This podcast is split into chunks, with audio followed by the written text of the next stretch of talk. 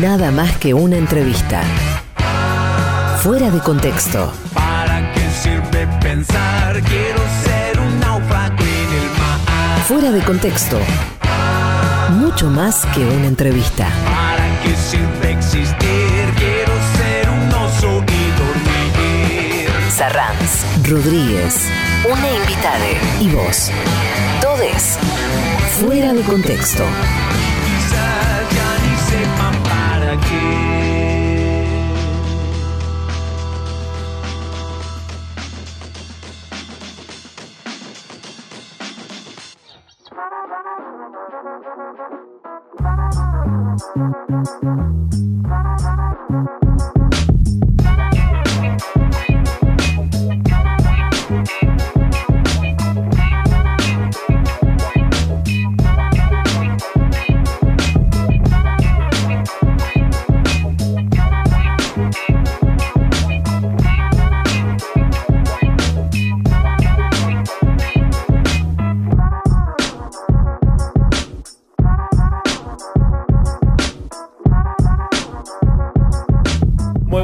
Amigos, amigas, amigues del Destape Radio. Comienza un nuevo fuera de contexto, un nuevo sábado, una nueva oportunidad para la charla, para la conversación extendida, para hablar sin tantos límites como los que suelen imponer los tiempos radiofónicos en otros momentos de la agenda coyuntural. Bienvenidos a Fuera de Contexto, soy Emanuel Rodríguez y saludo a mi compañero en esta aventura de todos los sábados, el señor Luis Sarranz. ¿Cómo te va, querido? Buenas tardes, Emma. Buenas tardes para todos, para todas, para todos. Feliz día del trabajador, feliz día de la trabajadora. Primero de mayo, día emblemático, un día de lucha.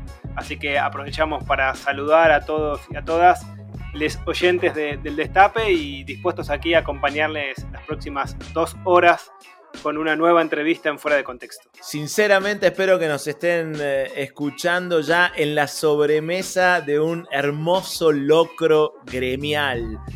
De un hermoso locro así de esos que tienen bien pulsudos, de esos locros hermosos que se preparan para, para conmemorar esta fecha tan cara a los afectos y a las militancias ligadas al mundo del trabajo. seguramente y cuidándonos todavía un tiempito más para superar esta pandemia, así que con esa intención también está hecha esta charla para acompañarnos, para compartir y para intercambiar también a través del hashtag fuera de contexto, nos vamos usando mensajes en la red social de Twitter e intercambiando mensajes, miradas, reflexiones, opiniones, de dónde nos escuchan, cómo están atravesando este día y demás.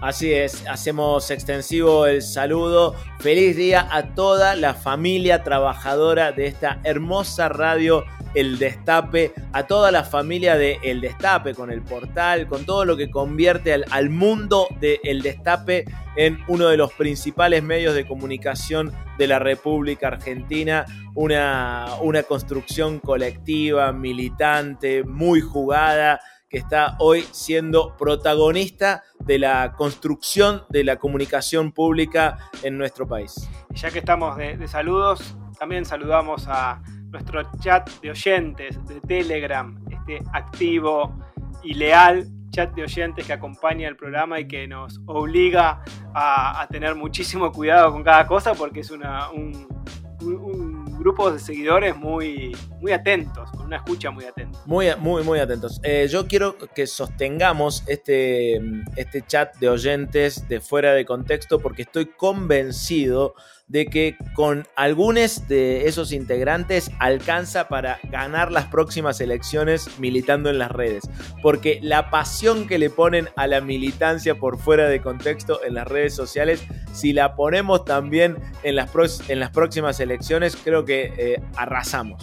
Totalmente, comparto. Y déjenme decirles que la entrevistada del día de hoy, la querida Ángela Urondo Raboy, eh, nos va a permitir emocionarnos, reírnos, reflexionar sobre el pasado, el presente, el futuro. Yo diría que es para sentarse con una copita de vino, con un café, con una con un- alguna bebida, como para acompañar este- esta charla, con un mate, para ir acompañando esta entrevista del día de hoy. Con un mate no colectivizable, ¿no? Mate solo, uno por pera. Ya hemos aprendido esto, estamos pasando el peor momento de la pandemia, hay que reforzar los cuidados teniendo en cuenta que están llegando las vacunas, se están tomando las medidas para paliar un poco lo que está sucediendo, hay que tener paciencia y reforzar muchísimo los cuidados. Les recomendamos entonces que se queden en casa, que disfruten de esta conversación con Ángela Urondo Raboy, no solo la hija de Paco Urondo, ¿eh? no solo, es, es una identidad que cifra gran parte de, un destino nacional, ¿no? de, lo que podemos decir que es la Argentina post dictadura, de cómo, eh, de cómo se, se, han logrado reconstruir determinadas identidades a partir de la lucha por la memoria, la verdad y la justicia. Recuerden, como siempre, que si no pueden escuchar el programa en esta emisión original del sábado, hay repetición los domingos ahora a la medianoche, como para arrancar la semana, como para terminar el fin de semana y arrancar la semana. Allí vamos a estar otra vez en la repetición y también en nuestro canal de Spotify. Así es, nos buscan como fuera de contexto radio en Spotify. Están los 21 programas. Este es nuestro vigésimo programa, vigésimo primer programa, si no me equivoco. ya, me perdí un poco en la cuenta. Estamos perdiendo la cuenta ya, pero bueno. Creo que ya van como tres programas que digo que es el vigésimo primero. pero me parece que es el programa número 21. Están todos ahí en, en el Spotify de fuera de contexto. Muchas gracias al trabajo que hace Pocho Monasterio, nuestro editor para eh, que todos los programas estén publicados en esa, en esa aplicación que es, porque no es una red social Spotify, ¿no? O sea, ya, me siento Oscar Aguad hablando de tecnología. ¿Qué viene siendo? Es una aplicación para compartir música, bueno, Spotify, ahí, esa cosa que usan los chicos ahora. y también hay algunos que prefieren eh, tener la entrevista escrita, leerla para profundizar algún concepto que la velocidad de la radio se pueda llegar a escapar. Así que allí nos encuentran en contraeditorial.com. Les agradecemos y les mandamos un gran abrazo a los amigos y amigas de Contraeditorial, donde todas las semanas se publica en forma escrita la entrevista de fuera de contexto. Así es, les recomendamos también la lectura de las notas que hay en contraeditorial.com. Hay una editorial destacadísima de Roberto Caballero que hace una lectura muy precisa de la situación en la ciudad autónoma de Buenos Aires. El título ya lo dice todo. La reta solo hace el trabajo sucio para que vuelva Macri. Ustedes lo escuchan a Roberto Caballero aquí en El Destape todos los días a las 19, pero bien vale la pena leerlo también porque son otros tiempos, es otra la llegada de las palabras cuando uno lee, ¿eh? es, otro, es otro momento, ahí hace como un momento de, reflexión sin lugar a dudas, muy recomendable la nota de Roberto en contraeditorial.com donde también pueden encontrar las versiones escritas de las entrevistas que hacemos aquí en Fuera de Contexto. Ya está en el zaguán, ya se prepara, ya viene. Ángela Urondo Raboy, afuera de contexto, aquí en el Destape Radio. ¿De dónde sacaste la palabra zaguán? ¿De qué lugar de la memoria recuperaste la palabra zaguán? Hacía 20 años que no era usada en radio, creo que nos están llamando de NACOM para ver si teníamos autorización para usarla. Quédense en Fuera de Contexto, ya viene Ángela Urondo Raboy. Fuera de Contexto, mucho más que una entrevista.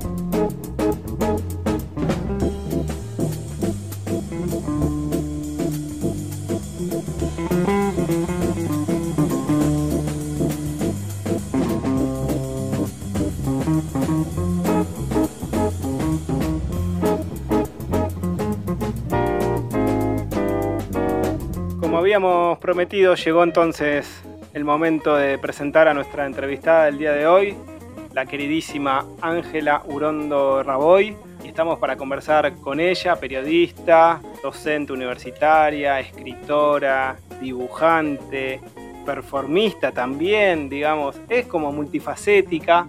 A los 18 años descubrió que sus padres, la periodista Alicia Raboy y el escritor Paco Urondo, ambos militantes montoneros, eh, detenidos, desaparecidos, en el caso de Paco eh, asesinado en Mendoza, eh, descubrió que eran sus padres y bueno, sobre eso vamos a conversar. Es autora de un libro bellísimo que es ¿Quién te crees que sos? Y además expuso obras en el Centro Cultural Recoleta, en el Centro Cultural Borges, un nivel del cual ahora vamos a profundizar. Ángela, buenas tardes, bienvenida a Fuera de Contexto. ¿Cómo estás?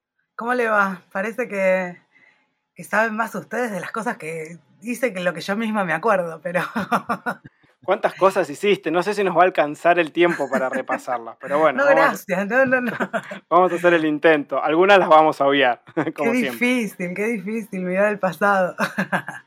Bueno, la primera pregunta que te quisiéramos hacer como para arrancar es, a raíz de esta situación tan complicada que nos toca vivir con la, con la pandemia, es cómo, cómo ves vos desde, desde tu mirada multifacética que decíamos recién, desde tu mirada como periodista, desde tu mirada como poeta, como militante, eh, ¿cómo ves y cómo vivís todo esto que pasa?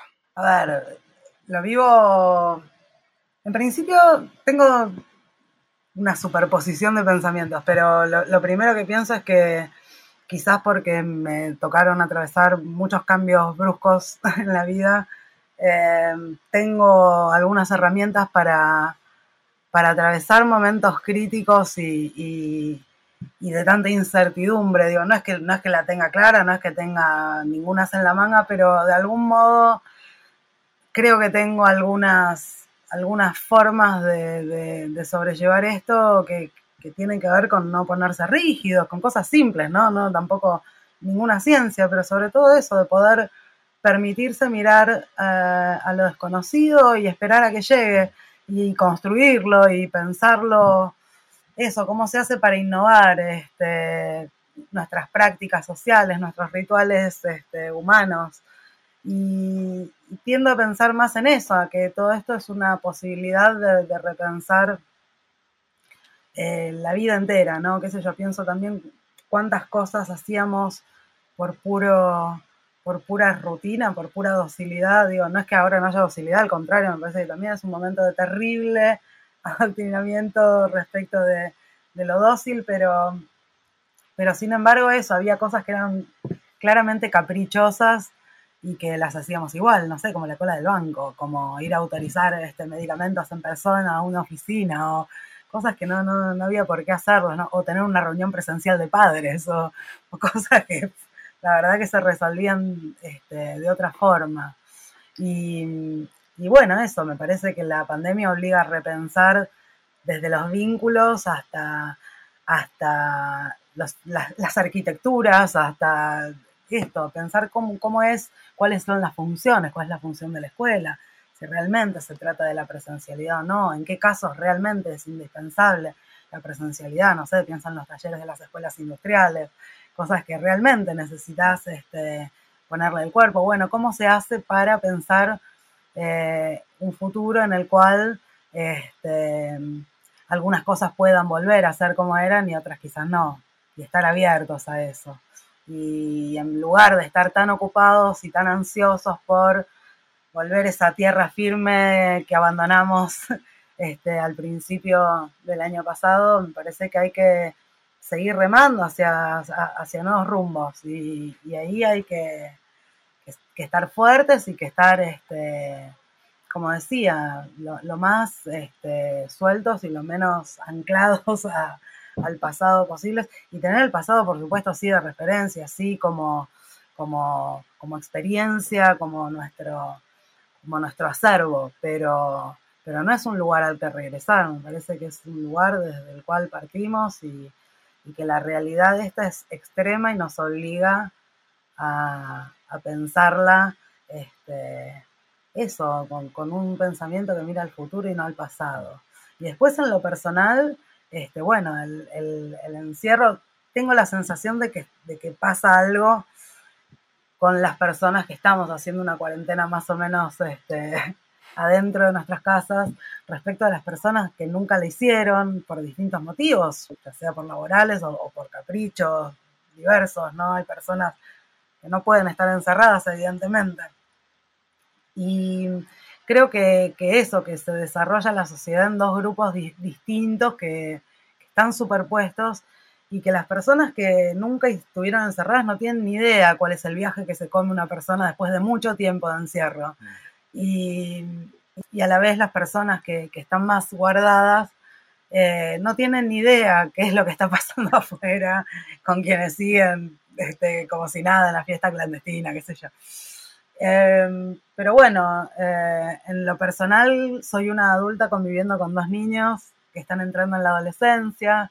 Eh, pienso mucho, mucho en el crecimiento de ellos, en que para ellos todo este tiempo representa muchísimo tiempo porque es un tiempo fundamental en la vida de ellos.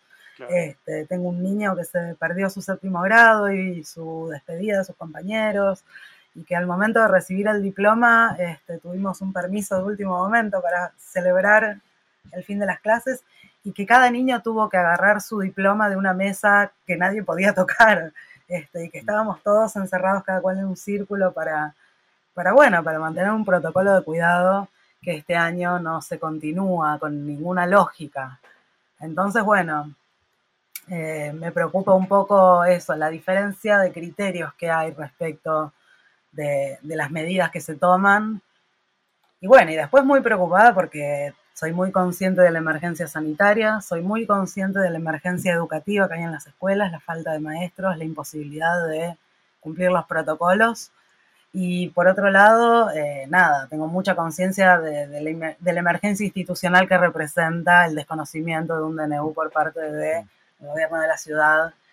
Y bueno, y después hay cosas que, que bueno, qué sé yo, como el discurso de, ayer de Laura Alonso, este, diciendo cosas tan terribles como que los padres que estamos eh, preservando este, la situación, estamos secuestrando a nuestros niños. A mí me retrotrajo inmediatamente al discurso de Menéndez, eh, el genocida Menéndez, cuando decía que nuestros papás militantes también usaban a nosotros, a los niños, como escudos.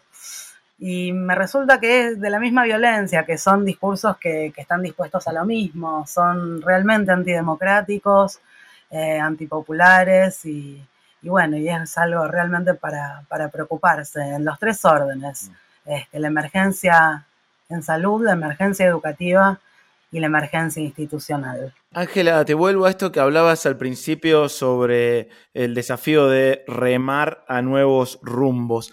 ¿De, de qué herramientas te provee eh, el arte particularmente para, para, ese desafío? Voy a citar a la hermosa Susy Shock, que hace poquito vi un video por el YouTube y, y, me, y me, la, me, la, me, la, me robo su discurso porque es fantástico. Estaba haciendo un, un showcito en un lugar en San Telmo con una vidriera, entonces la gente pasaba y ella le dedicaba una canción, un poema a cada uno de los que pasaba y se producía una conexión muy hermosa en ese momento, después de tantísimos meses de encierro, ¿no? Y lo que Susi decía era que era necesario, que era imprescindible eh, recrearse. Y ella lo decía y aclaraba que cuando hablaba de recrearse no hablaba de entretenerse o divertirse, que hablaba de recrearse como posibilidad de recreación, de reinventarse y que eso en una situación de crisis no solo era necesario, sino que era indispensable. Y que tiene que ver un poco con lo que decía hace un rato, ¿no? Para poder pensar otras dinámicas y otros espacios y, otros, y otras formas de, de, de seguir relacionándonos, este, es necesario recrearnos y, y, permitirnos convertirnos en otros, asimilando todo lo que, lo que esta cuarentena nos impone, ¿no? Esta larguísima cuarentena. Digo, no, no, no es algo menor. Entiendo que, que esto va a dejar eh, huellas en todos nosotros, algunos van a quedar lastimados, otros van a quedar con algunas marcas, este, pero todos vamos a tener huellas de esto. Y bueno, y pienso mucho en, en los chicos y, y, en eso, en la necesidad de ellos de eh, no solo de, de, tener la tarea, este, ya que se insiste tanto con la escuela y qué sé yo, sino la necesidad enorme de todas las otras cosas que las escuelas les dan como espacio, ¿no? que tiene que ver con lo social y con lo recreativo. Y después, bueno, esto, la herramienta artística, sea cual sea, hacer música, escuchar música, bailar un rato, escribir, dibujar, este, es igual para los chicos que para los grandes. En este momento, la verdad es que no, es, es igual de indispensable eso. Y me parece que, que, es una herramienta que es válida siempre, pero en especial en esta situación, por lo que dice Susi, porque hay que recrearse, reinventar todo, sí. Hablas de, de recrearse, trayendo estas palabras de Susi, que son siempre una referencia, fue una de las entrevistadas de, de, este ciclo y no, no podía dejar de pensar también en tu propia historia, ¿no? Cómo vos también te recreaste, cómo te reconstruiste tu propia identidad, eh, y, y, en ese proceso eh, personal y también colectivo, eh, publicaste el libro ¿Quién te crees que sos? Y quería preguntarte cómo fue ese proceso de, construcción del libro y por qué ese, título que, que, interpela tan fuerte.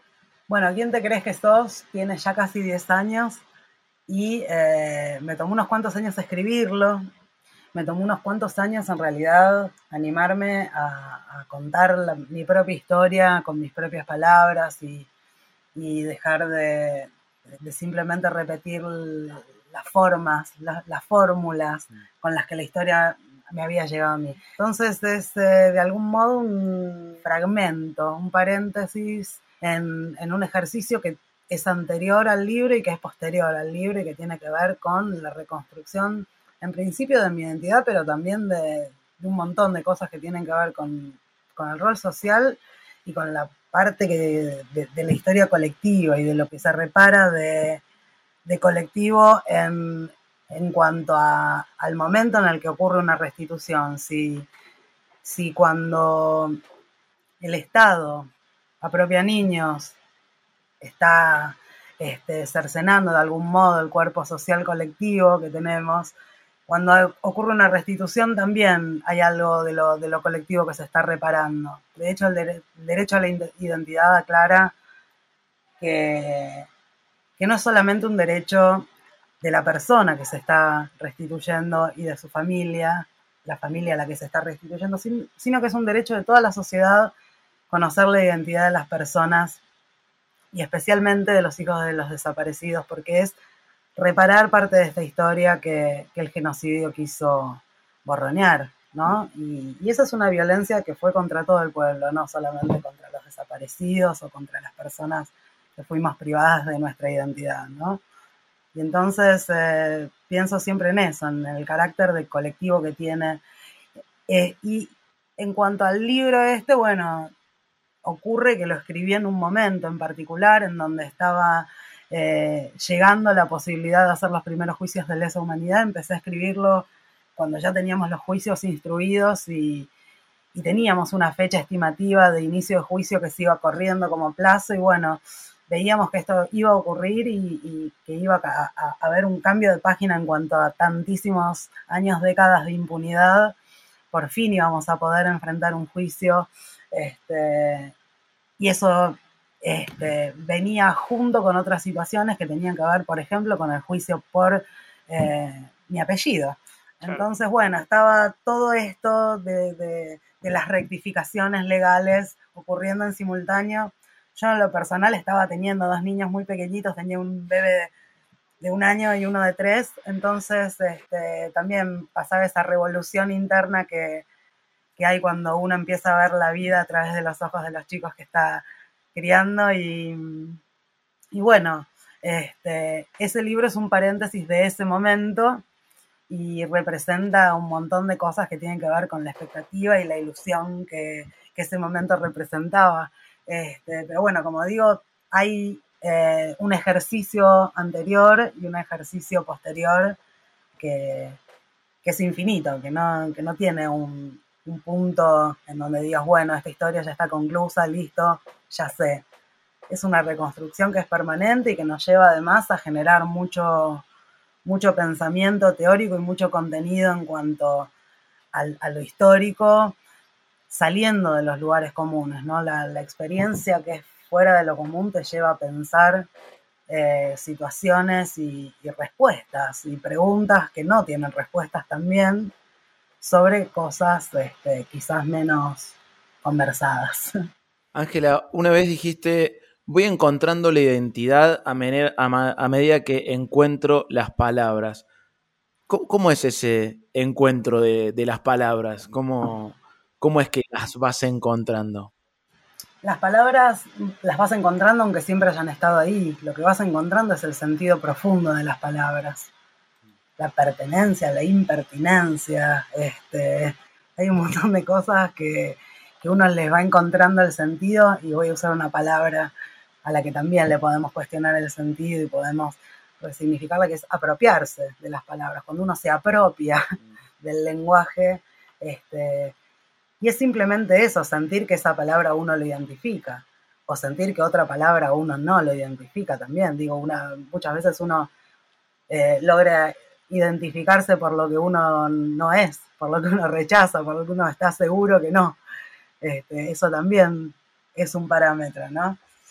Este, y las palabras creo que eso, que uno las va encontrando y, y existen pequeñas revelaciones internas con el lenguaje, en donde llegas a una palabra que sintetiza cosas que eran nebulosas, difíciles de explicar. Hay palabras que son muy certeras, ¿no? Este, y eso, el lenguaje es identificar esas palabras y sentir que esas palabras son uno. Y poder decirlas con, y encontrarles el tono, ¿no? Porque además las palabras pueden tener muchísimos tonos, muchísimas muchísimas formas de ser subrayadas o acentuadas o silabeadas o no hay tantas formas de, atravesar una palabra no sé yo antes de, de, escribir dibujaba y siento que mi lenguaje era sin palabras pero yo tenía un lenguaje mediante el cual podía contar un montón de sensaciones sensaciones que a veces no, no tienen todavía palabras. A veces con el dibujo uno puede transmitir una cantidad de cosas justamente de lo indecible, de lo innombrable, que tienen incluso dejar el terreno abierto para que el otro reponga con sus emociones, sus palabras, este, lo, que, lo que eso le provoque. Pero bueno, también me pasó en un momento de que el dibujo no me alcanzaba, que yo necesité salir a buscar palabras porque necesitaba inscribirme concretamente, necesitaba ser muy específica respecto de mi inscripción. Porque bueno, inscribirme a mí era inscribir un pedazo enorme de nuestra historia y porque era inscribir a mis padres, porque significaba reunirlos a ellos, eh, técnica y legalmente, digo, reunirlos. Y significaba también enlazar el pasado con el futuro, que mis hijos tuviesen un vínculo legal con estos abuelos. Entonces ahí ocurre esa magia genial de que, bueno, de que una abuela que, en realidad está desaparecida hace 40 años se convierte en abuela o que, o que una persona, este, eso, que murió muy jovencita, alcanza sin embargo esta trascendencia, ¿no? De los vínculos que no se extinguen con ninguna desaparición forzada. Fuera de contexto.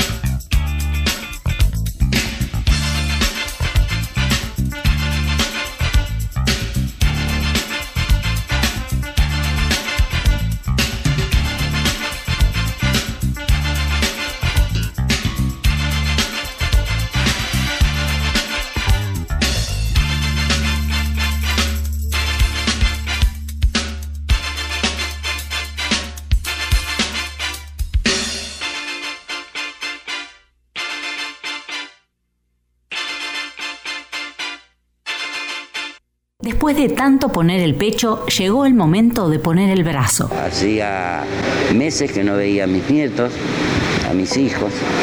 Ahora voy a poder tener una pequeña oportunidad. Es hora de vacunarse. Inscribite y descarga la aplicación en vacunatepba.gba.gov.ar. Municipio de Morón. Corazón del Oeste. Hola, eh, yo soy Juan, ah, de Argentina también, y también me siento muy privilegiado de poder este, ser uno de los pocos argentinos que puedo hacerle preguntas. y ahora voy a contestar. Yo quería... Fuera de contexto. El privilegio de la charla.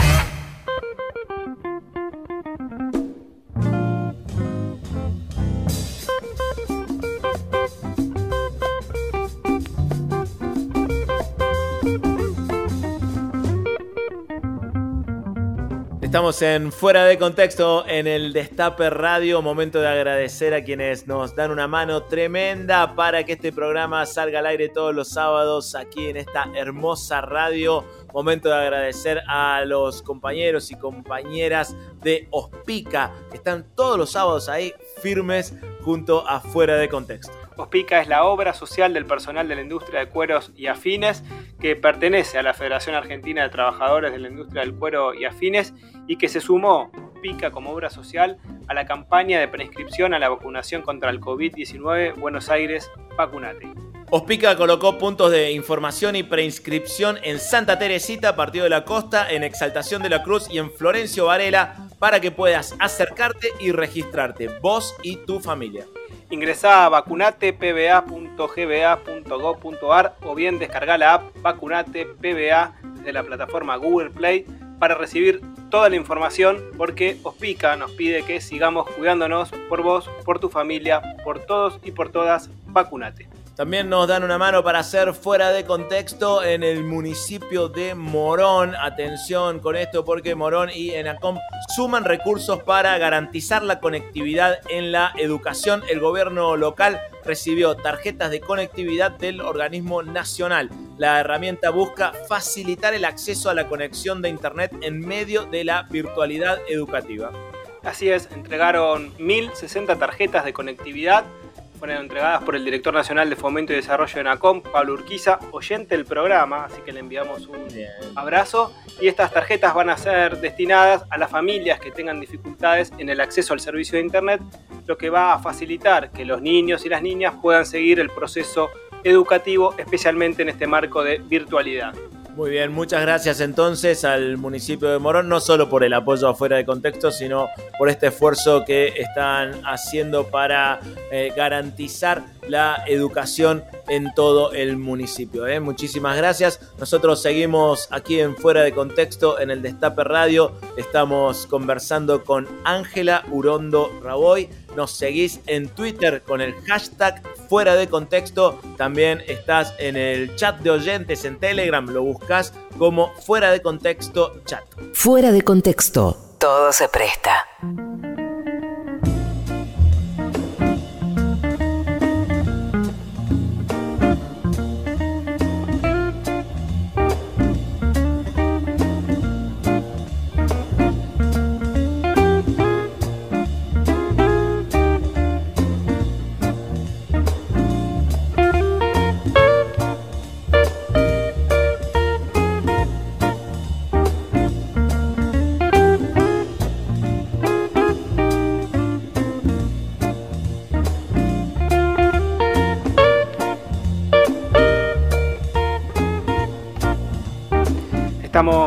Conversando con Ángela Urondo Raboy aquí en Fuera de Contexto, en el Destape Radio. Recuerden que nos acompañamos con el hashtag Fuera de Contexto. Ángela, recién mencionaste a, tus viejos y nos gustaría también eh, profundizar ahí un, poquito, eh, empezando con Paco, que como escritor, como militante está metido en el corazón del pueblo. Todo el tiempo están surgiendo organizaciones, agencias de noticias, eh, colectivos, etcétera, etcétera, con su nombre qué te pasa por el cuerpo eh, cuando surgen estas cosas y Paco aparece tan terriblemente vivo. Por un lado, cuando yo empecé a descubrir quién era mi viejo, eh, no pasaba todavía esto. del reconocimiento popular y, social. Entonces, este, la verdad es que había una sensación de, que había sido olvidado, de que había sido borroneado de la historia, de que, habían logrado este, ponerlo a un costado. Así que lo, que lo que quiero resaltar es que esto no es algo que ocurrió siempre, que es algo que tiene que ver con, con, la madurez democrática, que tiene que ver con haber revisado la historia, que tiene que ver con, con lo lindo que es que hayan salido al rescate de una figura como la del viejo. Y a mí me interesa, este, bueno, pensar en él de, un modo distinto. Yo la verdad es que me tengo que separar ahí de, la cosa pública del viejo y pensar, bueno, tengo, tengo por suerte un hermano que, siempre que siempre es muy claro con esas cosas, que, que siempre me ha servido de ejemplo para, para pensar en la dimensión pública del viejo como algo que les pertenece a todos y una dimensión de, nuestro papá como nuestro papá, que es algo que nos pertenece a nosotros. Así que bueno, eso, a mí me pone muy contenta que su dimensión pública este, pertenezca a todos, que esté en manos de todos, porque la verdad es que él era un tipo público desde antes de ser desaparecido y en todo caso tenía una relevancia por toda su trayectoria cultural, este, mucho antes de ser un militante. Entonces, bueno, a mí me parece interesante que, hayan querido silenciarlo este, y que la militancia no lo permita y que la cultura no lo permita y que los periodistas no lo permitan. Me parece que en algún momento hubo una cosa este, fragmentada en donde los escritores podían rescatar este, su poesía, pero no reconocer su militancia y los militantes nunca jamás habían leído un poema y los periodistas rescataban la obra poética, pero no así otras cuestiones. Entonces, este, me parece que finalmente hay una cosa en donde, en donde es un personaje, digo, personaje por lo público, mucho más rico en, su, en sus facetas y en su diversidad y en su complejidad y en sus contradicciones incluso que pensarlo como un tipo plano, este, como un, dibujo blanco y negro, este, a todo contraste, como la cara del Che Guevara, ¿no? Me parece eso, que cuando las cosas se cristalizan a, ese punto, nos perdemos de, tener este, compañeros más cercanos, ¿no? Eso, entonces, bueno, puedo pensar esto en una dimensión este, pública, en su dimensión cultural, en su dimensión política, pero, pero solo puedo este, volver a casa y pensar en mi viejo como mi papá. Y ahí en ese punto, ¿qué, qué, pasa cuando lo lees? A ver, yo empecé a leerlo cuando tenía unos 20 años y la sensación que siempre tuve, que, que, tuve en principio, pero que sigo teniendo, más lo leo y más la corroboro, es que él tiene eh, un diálogo muy anticipado con, su propia historia, con lo que después va a venir.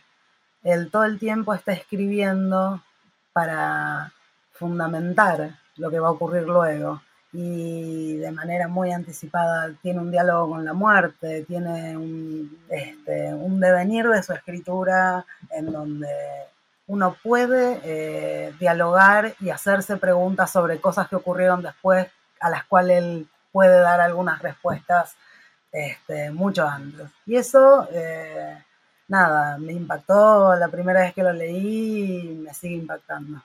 Y tu vieja, Ángela Raboy, periodista, militante, eh, fue... Ángela Raboy soy yo, Alicia es mi mamá. Alicia, sí, Alicia. Eh, pensando en, vos para la pregunta, Alicia Raboy mm. Eh, fue enviada como corresponsal, leí ahí buscando información, fue enviada como corresponsal a Cuba del diario Noticias. Eh, en el diario Noticias trabajaron ambos, ahí, allí se conocieron, el emblemático diario Noticias. Y vos, corregime si me equivoco, estabas trabajando en un proyecto, digamos, una investigación de reconstruir esas notas de, tu vieja en el diario, estabas como en ese recorrido en qué situación está ese proceso y además también interesante que en primer momento no estaba incluida dentro de las periodistas desaparecidas, ¿no? Como ese trabajo siempre permanente de la construcción de la memoria. Bueno, yo me encontré un día con, una invitación de la FATPREN este, diciéndome que, bueno, que iban a hacer un homenaje a periodistas desaparecidos, que me estaban invitando como hija de Paco Urondo, que el día tal, a tal hora, en tal lado. Y mm, me pareció que, eso, que era una oportunidad excelente para hacer un planteo este, a los compañeros este, y pensar en, qué, qué, pasa, que nos acordamos durando y después este, eso, mi vieja ni aparecía en la lista. Entonces, o pasaban cosas que, por ejemplo, aparecía una nota en donde había un relato de los sucesos en los cuales mi viejo es asesinado y a mi madre la mencionaban como la compañera de, ni siquiera el nombre y pucha, digo, es una compañera que está desaparecida, nombrala, porque todavía estamos pidiendo justicia. Este, incluso me parecía eso, que era, que era como un contraste enorme y que había una cosa de redundar sobre ciertos nombres porque son conocidos y sin embargo faltaba este, ahondar el compromiso respecto de otros compañeros periodistas más anónimos y mucho más parecidos, este, mucho más este, representativos de su generación. Em, así que bueno, cuando la FATPRE me invita a este homenaje, yo consulto si también estaba incluida mi madre, a lo que la persona que me estaba enviando al mail inmediatamente me dice que sí, por supuesto, que no sabían que yo era hija de ambos, que me iban a invitar eh, por separado por mi madre, que por suerte, por supuesto, lo estaban resolviendo en ese momento. Así que bueno, fue una buena reacción, me parece, de parte de ellos en el cuerpo de, Mariana Baranchuk, que en ese momento eh, tomó esa, esa, decisión. Y bueno, y luego en el acto eh, también lo que hice fue contarles que, que, bueno, que pedirles en realidad compromiso y contarles que no puede depender solo de los familiares el rescate de la memoria de los desaparecidos. Mm. Que ellos como periodistas debieran profundizar, porque de eso se trata el periodismo también, de investigación, y que si organizan un acto para homenajear a los desaparecidos, está bueno que también se tomen este, en serio esta situación del rescate de la memoria de estos desaparecidos. Entonces les dije, bueno, este, sé que en Ruinas Digitales está subido todo el archivo del diario Noticias, este, alguno de ustedes quizá les interese, porque la verdad eso es mucho, mucho, mucho laburo para, para nosotros. yo puedo hacer una gran parte y hago, y la verdad es que hay mucha, mucha tela para cortar, me excede. Este, Entonces me parecía interesante compartir, bueno, tirar la punta, decir, existe este archivo, sabemos que los periodistas del diario noticias nos firmaban sus notas, ¿cómo podríamos hacer para ir descubriendo qué notas de la sección gremiales, que sabemos que escribí ahí, pueden ser de esta pluma? Así que bueno, la misma Mariana Baranchuk que había este, hecho muy bien lo de las invitaciones. Este, terminado el acto me dijo que ella tenía muchas ganas de hacer eso y se puso a laburar sobre eso. Y de 200 y pico de números que tiene el archivo, no sé, habrá revisado 160 y una cantidad enorme, de los cuales este, empezamos a ver que había distintas plumas eh, y de esas distintas plumas nos empezó a parecer que una podría ser de mi madre, nos empezó a parecer que era una pluma femenina, con cierta ironía, este, ciertas características en la escritura, no sé, anteponer los cargos de las personas al nombre, el uso de frases complejas, subordinadas, ciertos remates.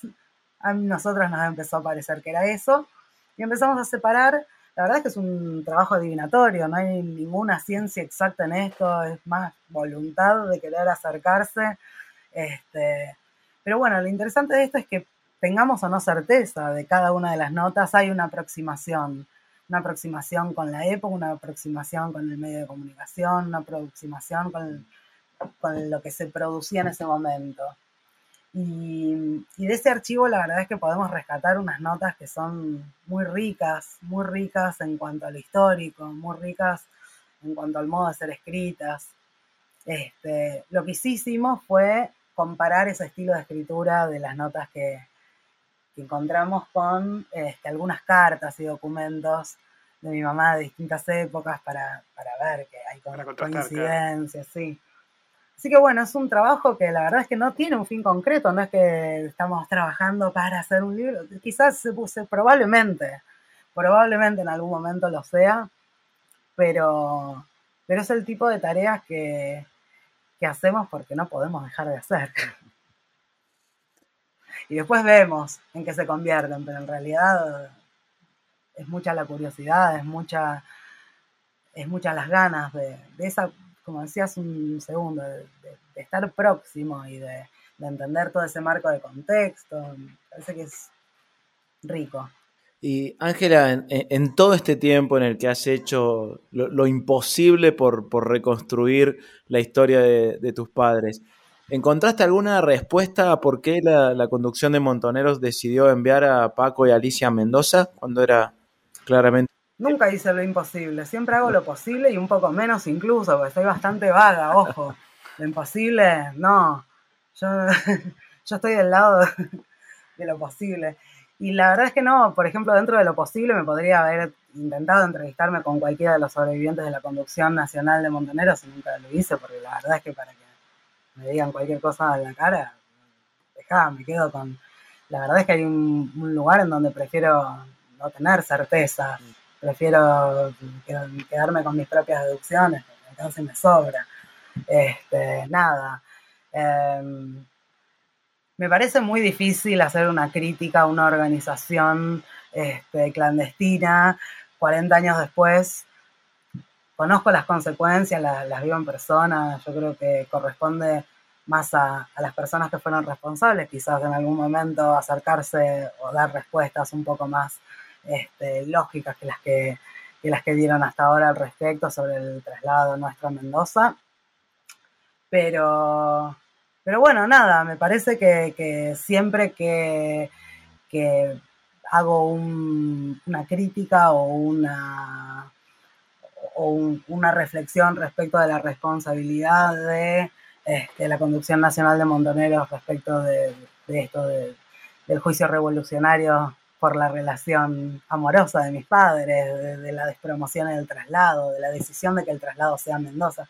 Todo eso siempre también traigo que, bueno, de que los asesinos de mis viejos son los milicos, que también hay que entender que las organizaciones armadas venían a luchar contra una dictadura que se prolongó intercaladamente durante décadas este, con la proscripción del peronismo. Digo, no podemos obviar todo eso que quizás este, alguna gente pasa por alto. Eh, me parece que siempre que, que, saquemos los trapitos sucios al sol, hay que siempre, siempre tener en cuenta quiénes, quiénes son los verdaderos responsables por estas muertes.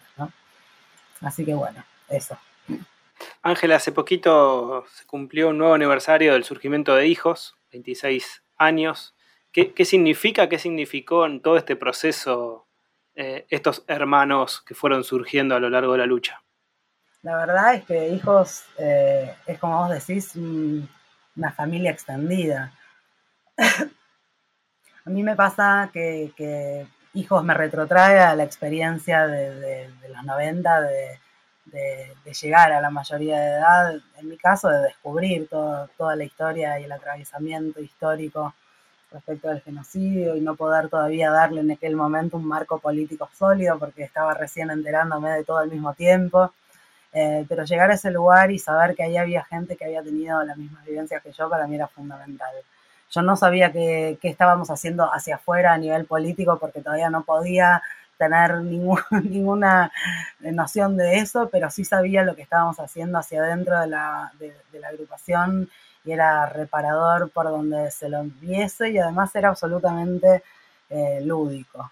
Era, era un espacio de, mucho, de mucha felicidad, de mucho encuentro y de mucha vitalidad contra lo que todos pudieran imaginar. Es la, agrupación menos lúgubre que haya existido. Hemos tenido todo tipo de, celebración, campamentos, festejos y, scratches, eso. Íbamos a plantarnos a la casa de los genocidas y de eso hacíamos una fiesta, dale. Este, ah, la verdad es que eso nos, nos dio mucho el permiso de, ser irreverentes, de compartir nuestro humor negro, que nadie nos entendía fuera de, de, nosotros mismos y que bueno, y que después abrió la cancha para que muchos este, pudieran, este, realmente me parece eso, que, fue una, una, una cuestión de, lenguaje generacional, de empezar a hablar este, sin tanta solemnidad quizás de lo que para nosotros era una tragedia que nos atravesaba, pero que nos atravesaba tanto de toda la vida que vivíamos con eso, con, con eso, con total humor negro. Y después, por otro lado, eh, tengo un segundo impacto de hijos que tiene que ver con, este, con lo federal. Este, yo viajé por un montonazo de, lugares y en todos lados tengo hijos, tengo compañeros, tengo hermanos, tengo casas donde quedarme, tengo gente con que tomar un vino y, entendernos. Y eso es muy hermoso. Entonces, para mí, hijos es los compañeros de Santa Fe, los compañeros de, Entre Ríos, los compañeros de Córdoba, los compañeros de Mendoza, los compañeros de La Pampa, los compañeros de todos lados. Eh, eso. Y, y, ahí todavía hay una llama que, que eso, que es muy poderosa.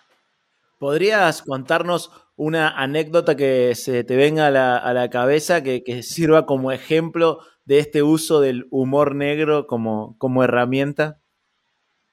A ver, me acuerdo de Vicky Grigera este, y el famoso teléfono para hablar con los padres. No sé si era gracioso, pero todo el mundo tuvo ganas de decirle algo a sus padres y el teléfono funcionaba. este, nada, me parece que, que todo, desde, desde tirarles bombitas con pintura, bombitas de agua, carnavalearles la casa a los milicos. Digo, eso, hay que tener humor. Digo, es humor. Todos los scratches estaban llenos de denuncia, pero llenos de humor. Me parece que todo el laburo del GAC este, tiene que ver con eso. Es un laburo finísimo de humor y de denuncia mm que, vale la pena estudiar, ¿no? El GAC es el grupo de arte callejero, nada, y pienso en las señalizaciones, este, en que cuando ocurría el escrache y nos íbamos, después quedaban las casas con los estallidos de pintura roja y con las señalizaciones que dice, usted está viviendo al lado de un genocida, no lo quiera. Y la verdad es que se trataba de eso, era así de básico, pero pero se trataba de eso, de generar conciencia y empatía este, del modo que teníamos nosotros de hablar. Se me ocurre también que había muchas expresiones que tenían que ver con el teatro, con la música, con, lo performático, con la pintura, digo, hay muchos fotógrafos, digo, la generación esta de hijos tuvo muchos lenguajes desde lo artístico eh, para expresarse. Y, en, y, en y, en, lo político, ¿qué, te pasa cuando ves a tantos compañeros y compañeras de aquellos años de militancia ocupando lugares de ejecutivos, lugares de, toma de decisión eh, en, el ámbito de la política? Y hay de todo, no sé, hay momentos también, eh, concretamente, tengo alguna, algunos recuerdos de Horacio Pietragala poniéndole el cuerpo a la represión frente al Congreso los años macristas, que, a mí me emociona el corazón. Este, tengo mucha emoción por ciertas intervenciones de, Guado, tengo, la verdad es que eh, gente que a mí me emociona mucho, pero también es cierto que en otros momentos hemos tenido discusioncitas, este, bueno, qué sé yo, al momento de definir responsabilidades respecto de la creación de un nuevo espacio de memoria en un lugar donde funcionó un centro clandestino y este, el destino de los fondos y se, destina el espacio entero o un pedazo. Digo, hemos tenido discusiones en donde cada cual defiende también sus intereses, qué sé yo, y por supuesto, eh, en ese sentido también eh, no hay una cosa general. También hay eh, hijos de desaparecidos o ex compañeros de distintos ámbitos ocupando lugares que yo no comparto, este, qué sé yo. También hay Fernández Mejides, ¿no? Hay de todo. Digo, qué sé yo, no sé, uno no, las tiene tan presentes quizás, pero hay, hay, hay de todo, hay de todo. Pero en, pero en general uno piensa en los compañeros buenos, en los compañeros que sí, bueno, nada, este, también me parece que, más allá de, la procedencia hay compañeros que se formaron, más que otros. Digo, hay gente que está muy bien formada y hay gente que está medio barrileteando, qué sé yo. Fuera de contexto.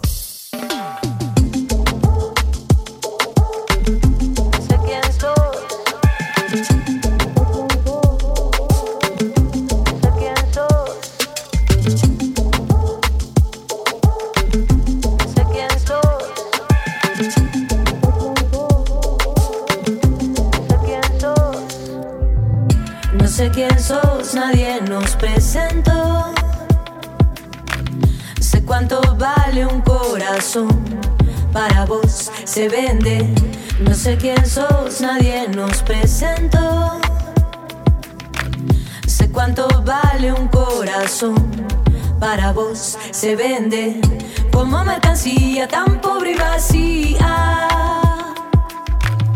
Un fotomontaje abrazado a la vida atrás del flash. Busca algo más, hay vida atrás del flash. Yo sé que hay algo más.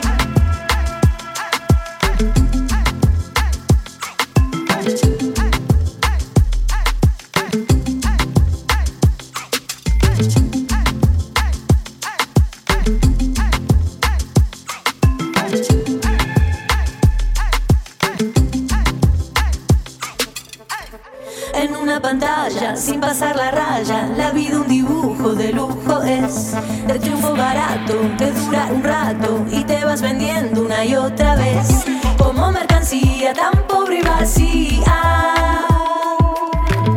Un fotomontaje abrazado a la suerte. ¿Qué más buscas? Hay vida atrás del flash. Busca algo más, hay vida atrás del flash. Sé que hay algo más.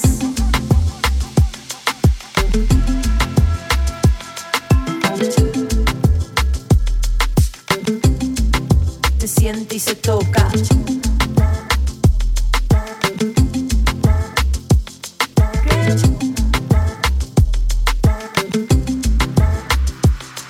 ¿Qué más buscas? Hay vida atrás del flash. Hay vida atrás del flash. ¿Qué más buscas? Hay vida atrás del flash. Busca algo más, hay vida atrás del flash. Yo- yo sé que hay algo más.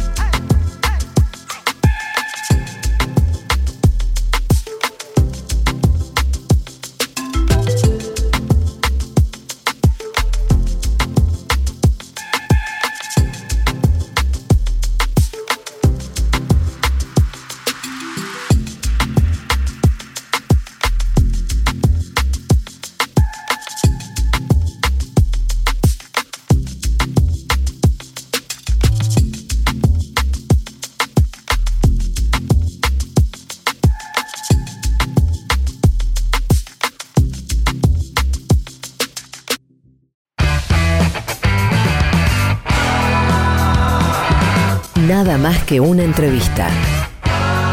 Fuera de contexto. ¿Para qué sirve pensar? Quiero ser un náufrago en el mar. Fuera de contexto. Mucho más que una entrevista. ¿Para qué sirve existir? Quiero ser un oso y dormir. Sarranz, Rodríguez, una invitada y vos. Todes. Fuera de contexto.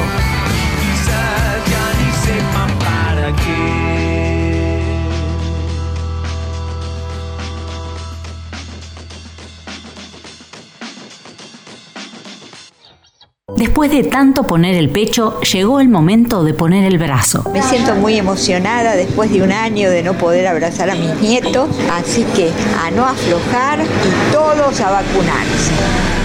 Es hora de vacunarse. Inscribite y descarga la aplicación en vacunatepba.gba.gov.ar. Municipio de Morón. Corazón del Oeste.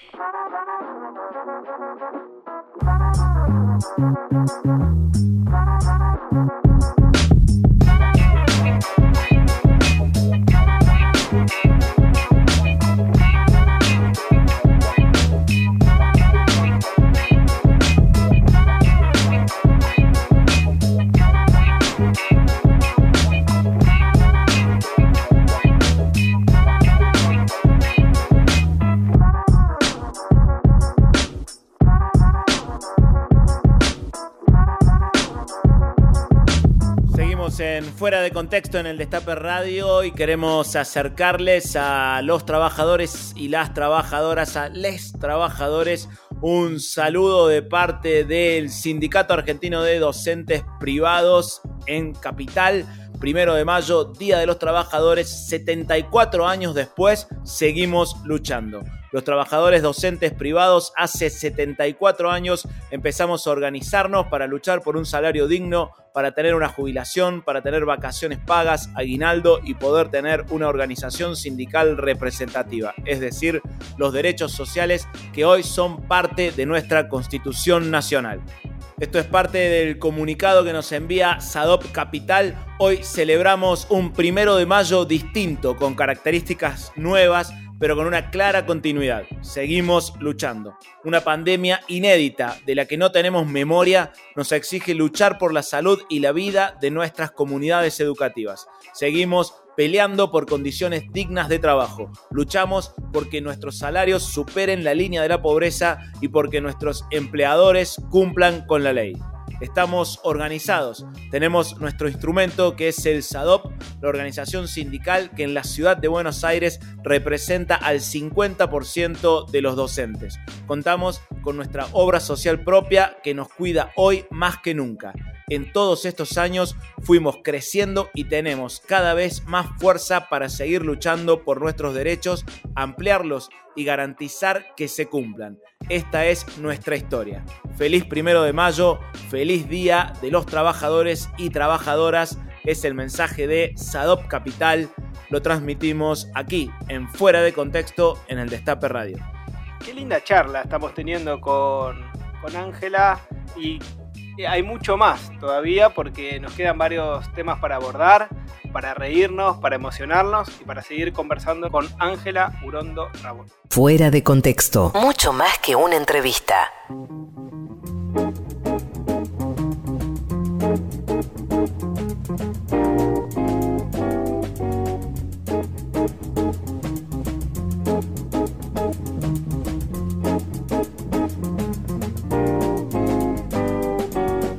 Seguimos conversando con Ángela Urondo Raboy en esta charla que atraviesa distintas cuestiones y que, que tiene como condimento un, importante aspecto emocional, emotivo, ¿no? Que, desde, ese, desde ese lugar estamos conversando y hablábamos hace un ratito de, los hijos, como hermanos, como agrupación, como colectivo, pero ¿cómo viviste a vos? ¿Qué te pasó siendo hija ¿cómo viviste la maternidad? Ese, ese proceso donde además de ser hija pasas a ser madre. Yo era huérfana más que hija, vamos. Ahí aparece el humor negro, como decía. No es, no es lo mismo. ¿Hija de quién? Dios mío. Digo, a mí, este, por mi historia, yo además este, había ganado la independencia muy chica, había tratado de irme lo más pronto posible de mi casa, qué sé yo, era grande cuando no era grande en absoluto.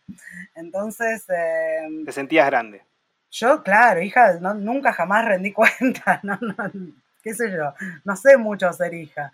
Y e incluso a esta edad, en donde tengo a la mayoría de mis amigos preocupados por sus papás grandes y demás, no sé, no, desconozco la experiencia. Este, pero bueno, soy más huérfana que hija y, salvando esa distinción, este, qué sé yo, nada. Cuando tuve niños, este, ya hacía mucho tiempo que estaba en un otro rol que, no tiene que ver con esa demanda incluso de huérfana en el universo. Ay, Dios mío, la verdad es que hay un momento en donde uno empieza a ser su propio padre y la adultez tiene que ver con eso. Pero sí me pasó con, la maternidad que, bueno, que tuve la, urgencia de, llevar el apellido como correspondía, porque no podía transmitir este, un apellido que, no, que, era falso este, a mis hijos y Después, este, bueno, esta cuestión que les decía antes, de empezar a ver la historia a través de los ojos de ellos y empezar a pensar eh, con qué palabras se los voy a explicar a ellos. Una cosa es buscar las palabras para explicárselo a uno mismo y otra cosa son las palabras para explicárselo a un niño en sus distintas etapas de, inquietud. Y, bueno, y, ellos también tienen sus propias formas de, de expresarse respecto a esta historia que a mí me hacen, eh, me sorprenden muchísimas veces. Eh, así que bueno, eso es algo eh, que tiene que ver con la reescritura, con la reescritura de cómo la historia es dinámica, cómo no se estanca, ¿no? Cómo, es algo, y, lo lindo que es el tema de la historia como relato oral, ¿no? Esta cosa del charlar, del conversar y encontrar los tesoros que emergen. Ay, me encanta esto cuando volvés a. Eh, y hablas de reescrituras, ¿no? Como que aparecen narrativas ahí, de esta oralidad. Me acuerdo, tengo ese, un recuerdo muy grabado de una vez en Tecnópolis que fuiste a leer eh, un poema, en la, se presentaba un libro, ¿te acordás? Sí. Eh, y, fuiste con tu hijo. Sí, era un, era un, era un homenaje a poetas desaparecidos. Exacto. Y estaba Macarena Hellman, Eve. Eh, Elsa Westergel, Camilo Juárez. Uy, una cantidad de compañeros enorme había ese día. Me acuerdo que incluso te habías olvidado los anteojos. Leíste tu poema con los anteojos de Eve. ¿Te acordás? Vamos a aclarar que Eve había pedido que bajen las luces porque a ella le lloraban los ojos. Entonces, cuando bajaron las luces, no es que yo no veo nada, yo no veo nada, soy re chicata. Pero además Eve había pedido que bajen las luces, así que me tuvo que prestar sus anteojos y vi todo a través de sus ojos, pero ese día lo especial no fue eso, de los no, Lo especial fue que tu hijo, Boris, leyó un poema. ¿Cómo, cómo, cómo, es ese, esa transmisión? ¿Cómo le contás a ellos eh, tu historia? Que es la historia y yo los estuve adoctrinando todo el año para esa fecha. los até y les dije, a ver, hijo, recite, recite. No, este, justamente no íbamos en el auto y Boris me preguntó a dónde estábamos yendo porque yo soy una, madre que materno mucho sola, soy muy, muy monomarental.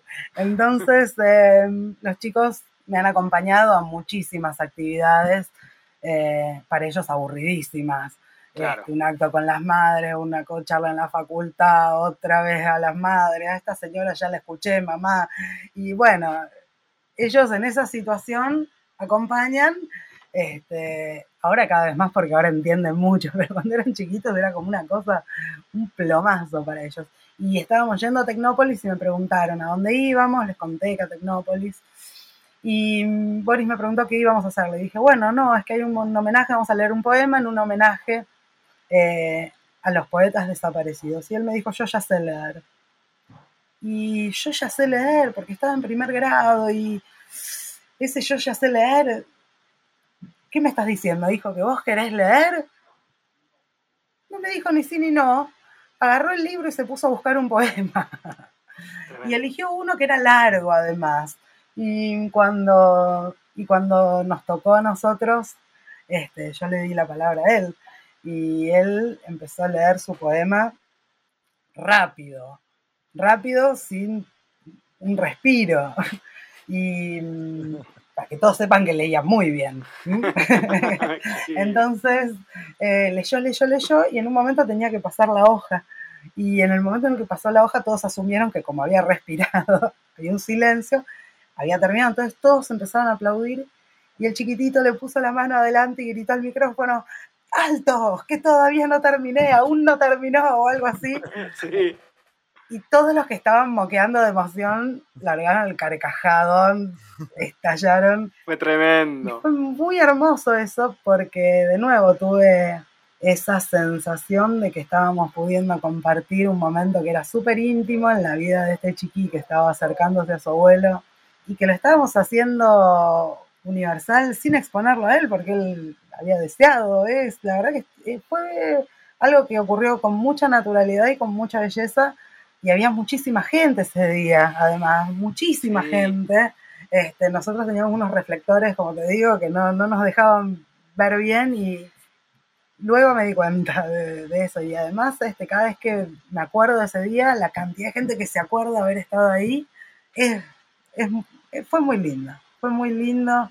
Y, y, pienso eso, que representa además algo muy hermoso que, que es eso, que este niño está siendo nieto de este abuelo. Caramba, que no pudieron, que no nos han vencido, ni más ni menos. Qué, qué fuerte, qué fuerte lo que, lo que contás. Queremos, Ángela, que ahora que nos cuentes un poco de pedacitos, de, qué significó para vos ese proceso de escritura, de cómo surgió y, bueno, cómo, cómo fue llevarlo adelante. Bueno, eso fue el, inicio, el inicio del el protolibro. En realidad empecé a escribir en el blog antes de saber que iba a ser un libro, mucho antes de, tomarme en serio el tema de la escritura como, como cosa de comunicación con los demás. Ese blog empezó como un espacio en donde, en donde plasmar justamente aquella búsqueda de, de, palabras, pero conmigo misma, era un espacio donde me hablaba a mí misma. Y sin embargo había decidido, necesitaba que fuera abierto, porque necesitaba testigos, testigos de que esto estaba ocurriendo, testigos de, era una declaración este, de independencia, ni más ni menos, de una cuestión como de soberanía, eh, en donde yo necesitaba testigos que, para acreditar que, esto pasaba. Pero no es que estaba hablándole a ningún otro, más que a mí. Este, con el tiempo dejé de hablar con mi propio ombligo y, empecé a, tomar responsabilidad por ese otro que me lee también. Este, y empecé, por ejemplo, bueno, a poner un poco más de narrativa, ¿no? A ser menos críptica quizás este, para explicar algunas cosas y me parece que, estuvo bueno también eso, que, yo tuve un crecimiento en cuanto a la, a la búsqueda de, de la palabra y de la, y de la escritura como forma expresiva, darme cuenta de que uno puede escribir algunas cosas en un formato, no sé, una poesía, uno puede ser todo lo críptico que se le ocurra, este, mientras que en un ensayo uno puede ponerse a discutir este, profundamente sobre cualquier cosa que uno le encapriche, ¿no? Básicamente eso. E, es muy, muy interesante esto que hablabas de, tu propia narrativa, pero de la narrativa en general, digamos, como formas de contar. Vamos a decir que Ángela es docente justamente de, narrativas. Eh, y yo una de las cosas, teniendo, habiendo tenido el gusto, el privilegio de tenerte como docente en la, en la maestría, me estoy dando el gusto, me estoy dando cuenta ahora de charlar con varios docentes, porque el otro día entrevistamos a Kaufman, así que viene ah. como Estamos así de charlas con, maestros y maestras. Vos sabés el gusto que nos da a nosotros también. Ay, muchas gracias. A mí por lo menos, no sé a Kaufman. no sé, se lo tendríamos que preguntar, pero... Pero yo pensaba, una de las cosas que me quedó muy marcadas de, esas, de esos encuentros, a mí y a mis compañeros y compañeras, porque lo hemos charlado, es esta apertura a nuevas narrativas para contar el genocidio, ¿no? Porque hay había una cosa muy, muy impuesta, quizá de alguna manera, como que tenía que ser lo serio, ¿no? Esa memoria, como, quizás serio no es la palabra, ¿no? Pero lo solemne. Solemne, solemne, sí. Y quisiera que vos también puedas contarnos cómo ves esa, las formas de contar el genocidio, ¿no? ¿Qué, de qué manera te parece si hay, qué cartografías permiten e, ese, ese recorrido?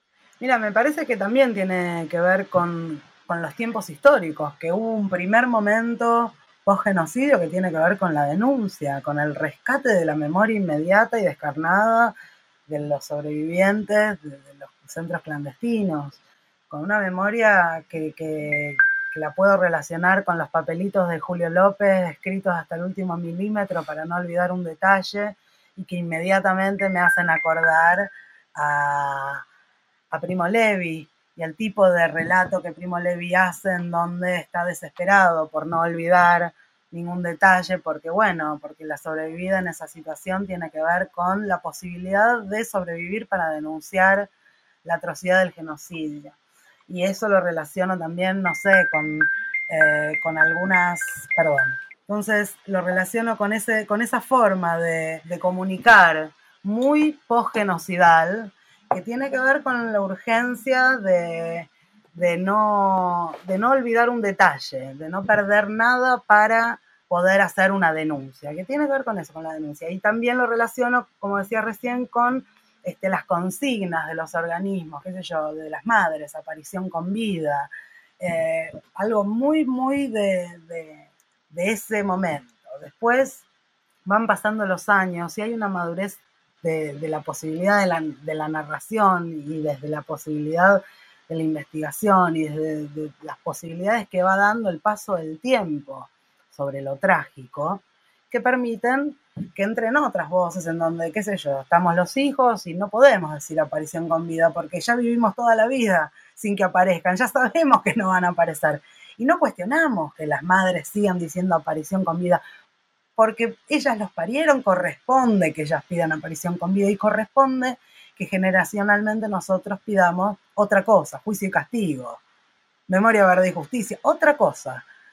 ¿no? Se van reponiendo las formas de decir el genocidio y nuestros reclamos de justicia y todo. Mm. Entonces pienso eso como contraejemplo, este, desde lo literario, Jorge Semprún y, y, su capacidad de, desde la ficción, hacer una narración en donde hay un rescate histórico de su propia experiencia y de la experiencia colectiva, pero no necesariamente es una narración este, autorreferencial, una autobiografía, al contrario, en donde él sostiene que, bueno, justamente puede este, contar mucho más profundamente el genocidio sin ser veraz en su relato, desde la ficción.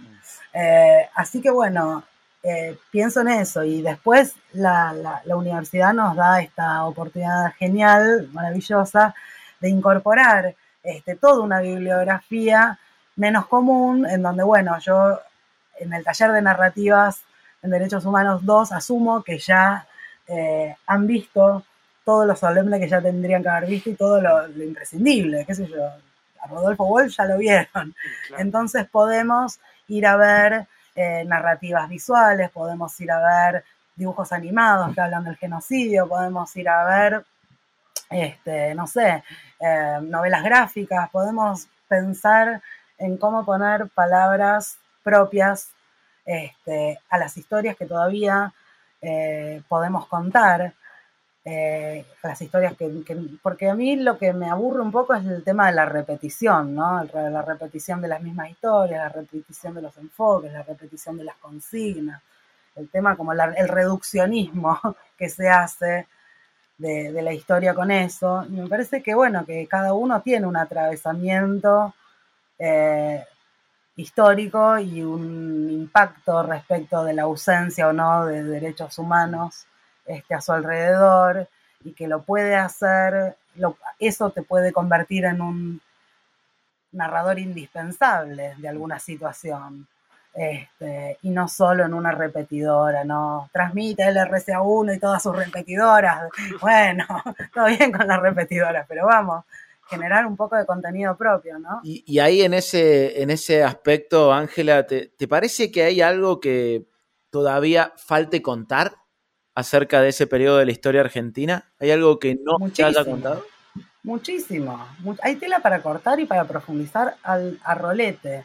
El rol de las mujeres en el terrorismo de Estado casi no ha sido abordado.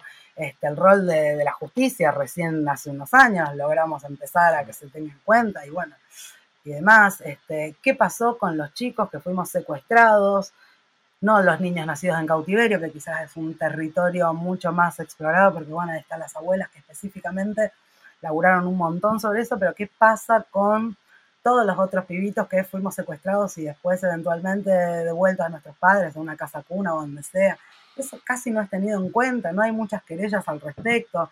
En los juicios entramos casi desde lo anecdótico, este, en los relatos de los secuestros de nuestros padres, este, en lo filosófico, cuando se estudia este, el genocidio, se piensa generacionalmente, primera generación, segunda generación, tercera generación, respecto de las víctimas directas, y acá hubo simultáneamente generaciones que fuimos víctimas directas, y lo que yo planteo es eso, que yo no puedo considerarme segura, segunda generación porque fui compañera de celda de mis padres.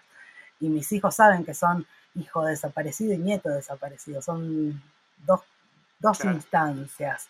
Este, entonces, bueno, esto, entender que acá el genocidio atravesó varias generaciones, que tiene secuelas en el presente, que tiene, em, que todavía tenemos una democracia inmadura, mm. que cuando, un, que cuando no se respeta un decreto de carácter federal, este, se está vulnerando la democracia. Digo, no puedo dejar de relacionar este, el impacto que tiene a veces eh, lo frágil que es todavía, lo joven que es todavía nuestra democracia y todo el trabajo que falta hacer para, para que sea una, democracia justa, como, como esperamos, ¿no? El siestero de los sábados. Fuera de contexto.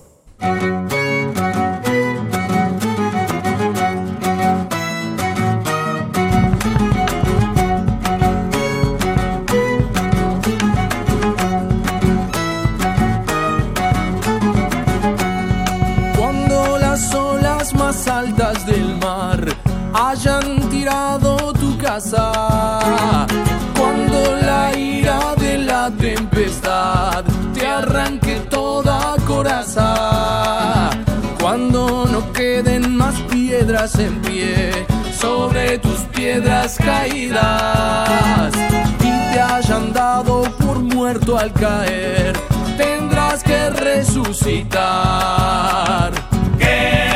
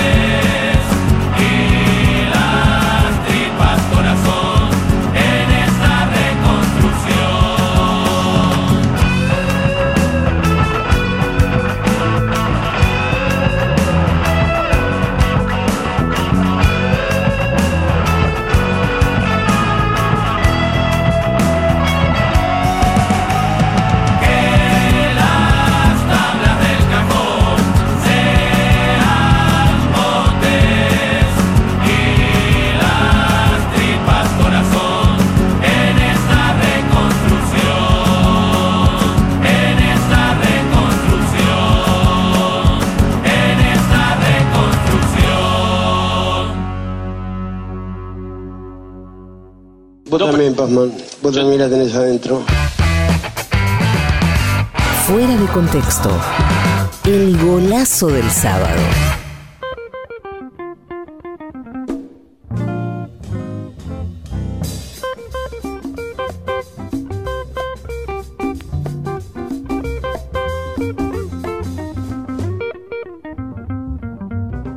En Fuera de Contexto en el Destape Radio, aquí en esta tarde de sábado, Día del Trabajador, Día de la Trabajadora, Día de les Trabajadores, digamos. Esperamos que la estén pasando bien, que estén conmemorando esta fecha tan importante mientras disfrutan de esta conversación con Ángela Urondo Raboy aquí en Fuera de Contexto. También me permito, ya que estamos, invitarles a que ingresen a peroncho.ar en peroncho.ar estamos haciendo de lunes a viernes un noticiero a la gorra. Atención con esto, noticiero a la gorra, no como la mayoría de los noticieros que son al sobre. Este noticiero es a la gorra, o sea, lo puedes ver gratis si querés, obviamente, y la mayoría de, gente, la gente que lo ve, lo ve gratis, porque creemos básicamente en la justicia social. Pero si querés, podés aportar a la gorra como para fortalecer ahí la independencia económica que garantice la soberanía política de este informativo justicialista que sale todos los días entre las 4 y las 5 de la tarde. Ahí más o menos cuando lo terminamos de editar lo publicamos de lunes a viernes. Se publica en YouTube, en Facebook, en Instagram y lo podés seguir en peroncho.ar. Va de nuevo la invitación Sumate es periodismo 0% objetivo, ¿no? Como cualquier noticiero, pero 100% peronista como ningún otro noticiero. Detrás de escena, este hombre, Emanuel Peroncho Rodríguez, hace todos los días un noticiero a la gorra, hace este programa, hace un programa en la radio pública de Córdoba, hace la barba, yo no sé cómo hace, no sé cuándo duerme, cuándo come, no sé, pero bueno, también los martes a las 21 llega La Barbarie con una serie de, de, grosos del humor. No, qué lindo que está saliendo eso. Vos sabés que me lo disfruto tanto eh, a los momentos de radio aquí en el destape, porque en fuera de contexto está todo esto muy hermoso de la conversación, de la charla, y los martes a la noche en la barbarie es la belleza del caos. La belleza. es, realmente la barbarie. Este programa es la civilización y los martes a las 21 hacemos la barbarie con eh, Luana Pascual, con el rubio peronista, con Jas Mosquera, con Andrés López. Me está rompiendo Andrés López, acá entre nosotros. Me hace reír pero mal. Todos, todos y todas me hacen reír mucho, pero mucho. Me río mucho como oyente los martes, porque ahora encima sumaron YouTube. Vos vas colonizando todo, ya vas a la radio, ahora vas por YouTube, pero pará. No, no, hicimos en YouTube la otra vez la, postproducción, la reunión de postproducción de la barbarie, la transmitimos por YouTube. Pero surgió, ¿eh? Surgió, fue como, che, ¿qué les parece? Sí, dale, pum. Y fue medio caótico, pero había un bocha de gente conectada, nos vieron mucho.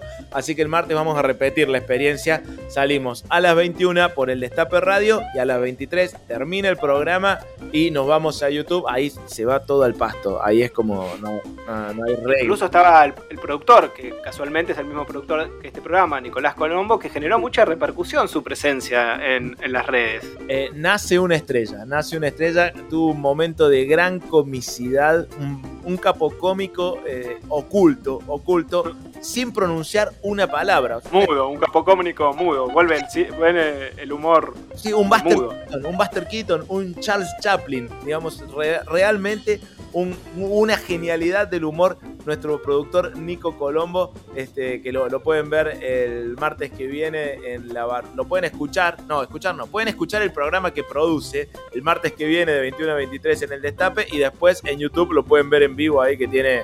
Qué facherón que es, qué fachero que sale. Oh, qué cosa. facherón el Nico. Sí, no, me, contaron que tiene un par de premios ahí en La Plata. Ya vamos a hablar de eso en la barbarie. y mientras tanto, seguimos conversando, disfrutando a Ángela Urondo Raboy aquí en el Estape Radio en Fuera de Contexto. Nada más que una entrevista. Mucho más que una entrevista.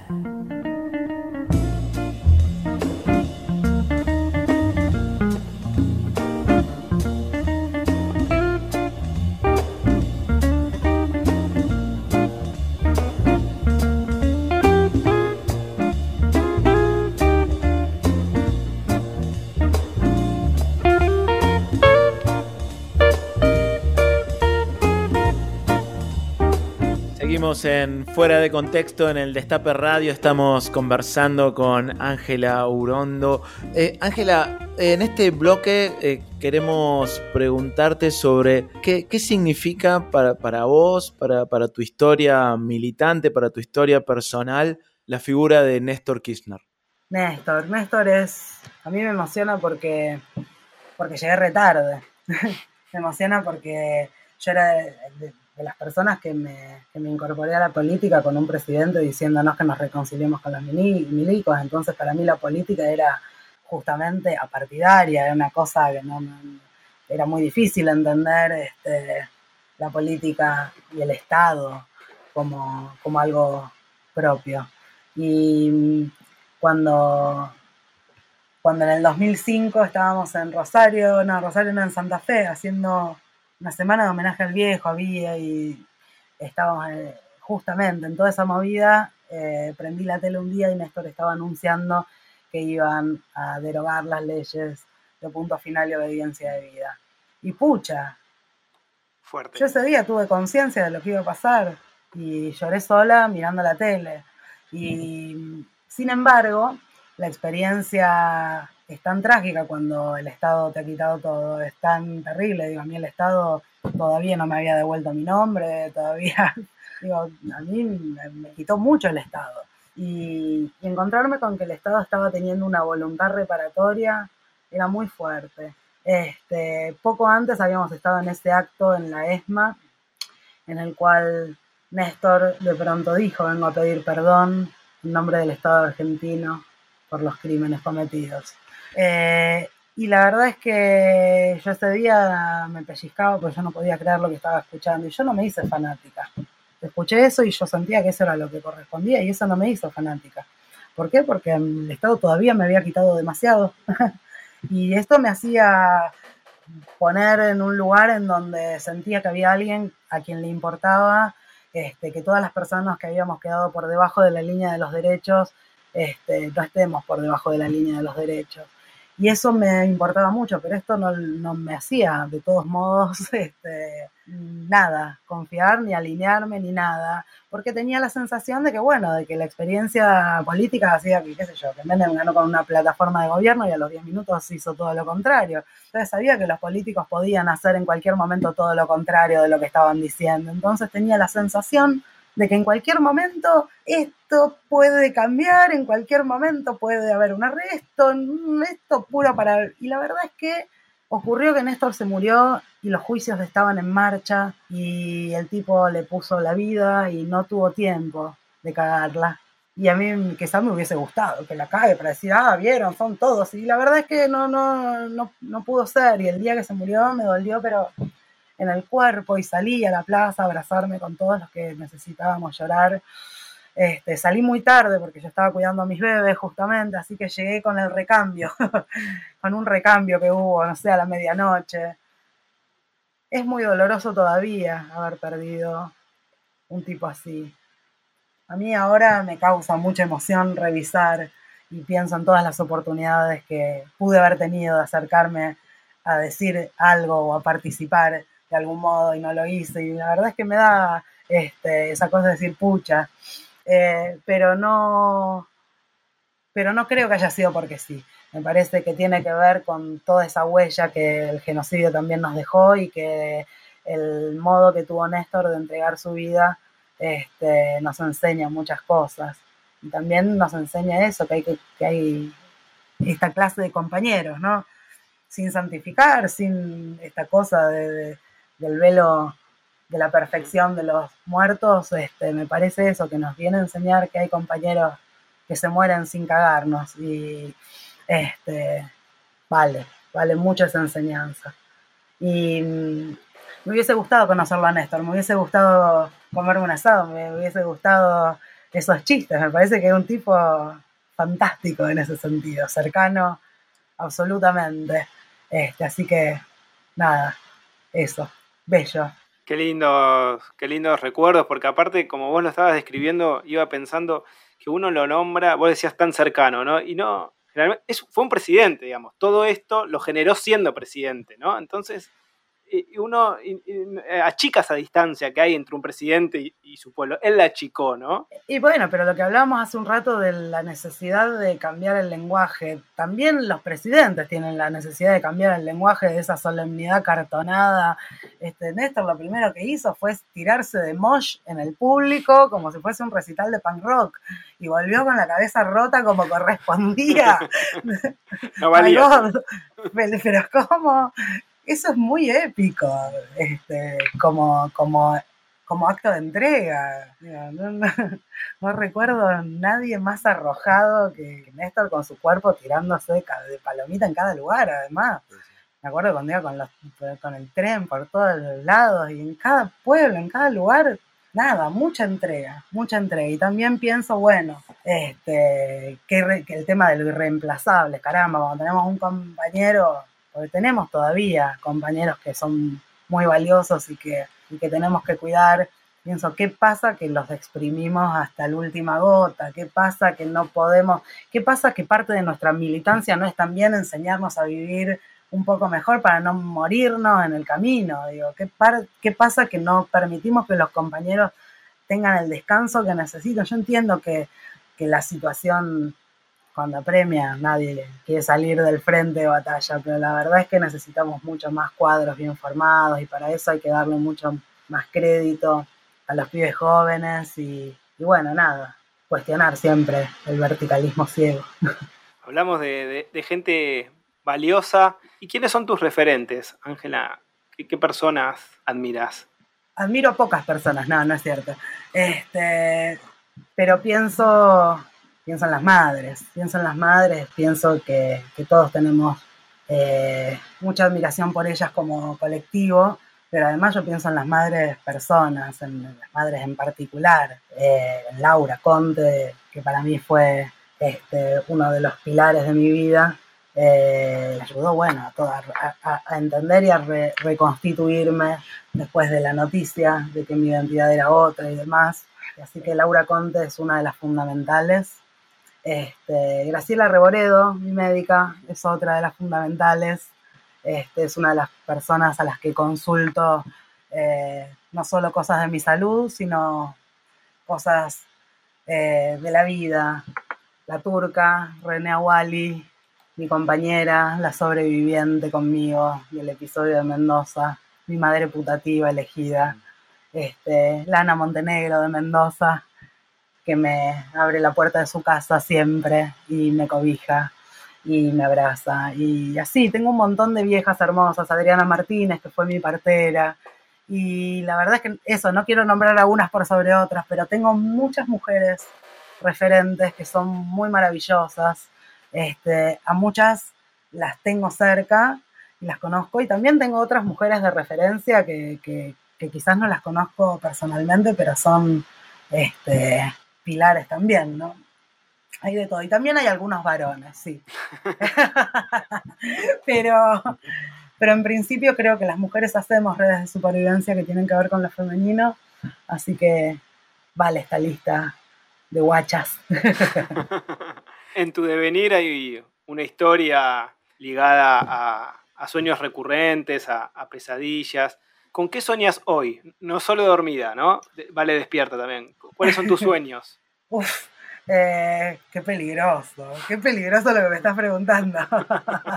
no sé si te voy a contestar la verdad. Este, los sueños de encierro son raros, me parece, que, lo que estoy soñando mucho son situaciones eh, que añoro, situaciones que tienen que ver con, estar amontonados. sueño que estoy en lugares donde hay mucha gente y voy descubriendo uno por uno quién es esa gente, como si estuviera, no sé, en una fiesta gigante, en una marcha, este, en una actividad muy concurrida. Este, así que eso, los últimos sueños que he tenido, estoy teniendo. Y después tengo diálogos eh, en sueños con gente como si nos estuviésemos viendo. Charlo con mis amigos y escucho qué es lo que me contestan y me contestan cosas que mis amigos me dirigen, así que como si los hubiese visto. Qué bueno. Ángela, eh, antes de, antes de, despedirnos, primero muchísimas gracias por este rato con fuera de contexto aquí en el Destape Radio. Te queríamos pedir, si, si es posible, que, nos despidamos de esta, de esta charla con una lectura de tu parte, de, un poema, de, una frase que, te guste, de algo que te represente, que, te emocione particularmente. Ay, tengo que ponerme a buscar. Bueno, bancame un cachito que busco uno. Tengo uno de mi viejo que me gusta mucho, Acá lo tengo, me parece. Es un, es un poema breve. Dice, de boca, sin ruidos, he caído una tarde sobre la playa y no recuerdo si he despertado o si fue otro quien se levantó de la arena. Tengo mala memoria. Y eso fue todo, chicos. Aplausos. No, uno se queda callado porque para, para, Aplausos al viejo. Para que siga rebotando esa, esa frase. Qué linda esta charla, Ángela. Muchísimas, muchísimas gracias por, este, por este tiempo y por, por, por, todo. Un gusto enorme. Cuando quieran lo repetimos. Dale, un, gran abrazo y que, ese silencio sea interpretado como de admiración y no como el silencio de Viviana Canosa el otro día cuando Leandro Canosa le hizo la pregunta para la que no tenía respuestas. Muda, eso es quedarse muda, no en silencio. Te mandamos un gran abrazo, muchas gracias. Abrazo grande, cuídense mucho. Fuera de contexto, todo se presta.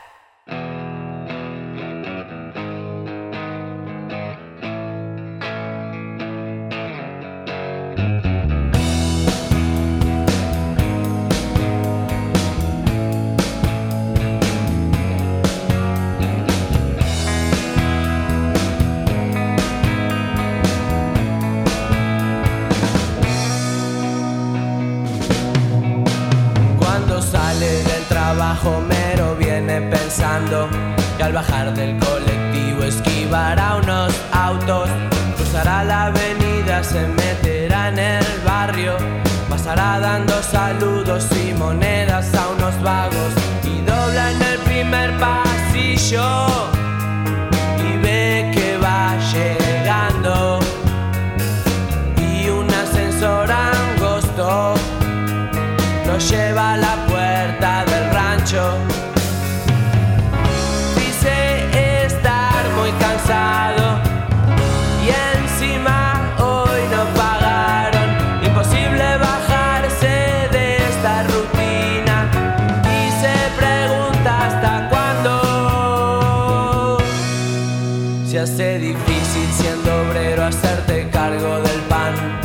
tu esposa, tus hijos, del alquiler y algo más. Y poco disfruta sus días pensando en cómo hará si en ese empleo no pagan. Y cada vez le piden más que injusticia que no se valore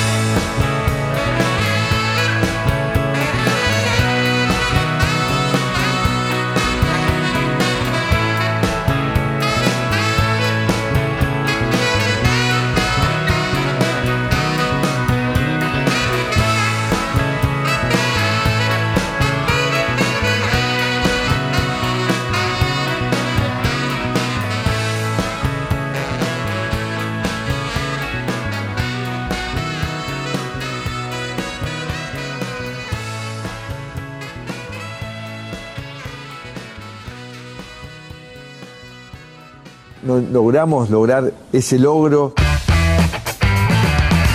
Fuera de contexto.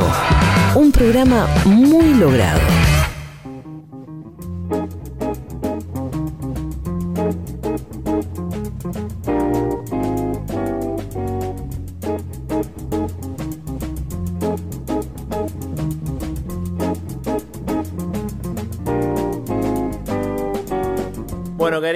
Se terminó un nuevo fuera de contexto emocionante por todos lados, sobre todo este último bloque con, con Néstor, con el poema, con el recuerdo de Paco Urondo.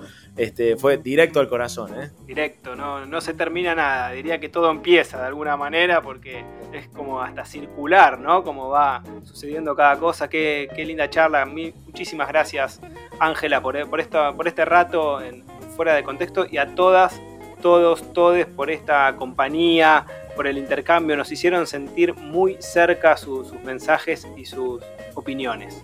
Así es, nosotros nos empezamos a despedir. Hay que agradecer, por supuesto, al productor de este programa, Nico Colombo, a nuestro amigo jugador de toda la cancha, editor, diseñador gráfico, arquero volante cuando falta uno, Pocho Monasterio. Eh, muchísimas gracias, Pocho. La verdad, la rompe toda, Pocho. Un grande. Emma, un placer. Nos encontramos el sábado que viene. Así es, también saludamos a toda la familia del Destape. Muy feliz día a toda la familia del Destape, a los productores, a los operadores, a los conductores, a los columnistas, a los oyentes, que son el alma, el corazón de esta radio, por supuesto que sigan disfrutando de esta jornada, que sigan conmemorando esta jornada, este Día del Trabajador, Día de la Trabajadora, Día de les Trabajadores, por supuesto.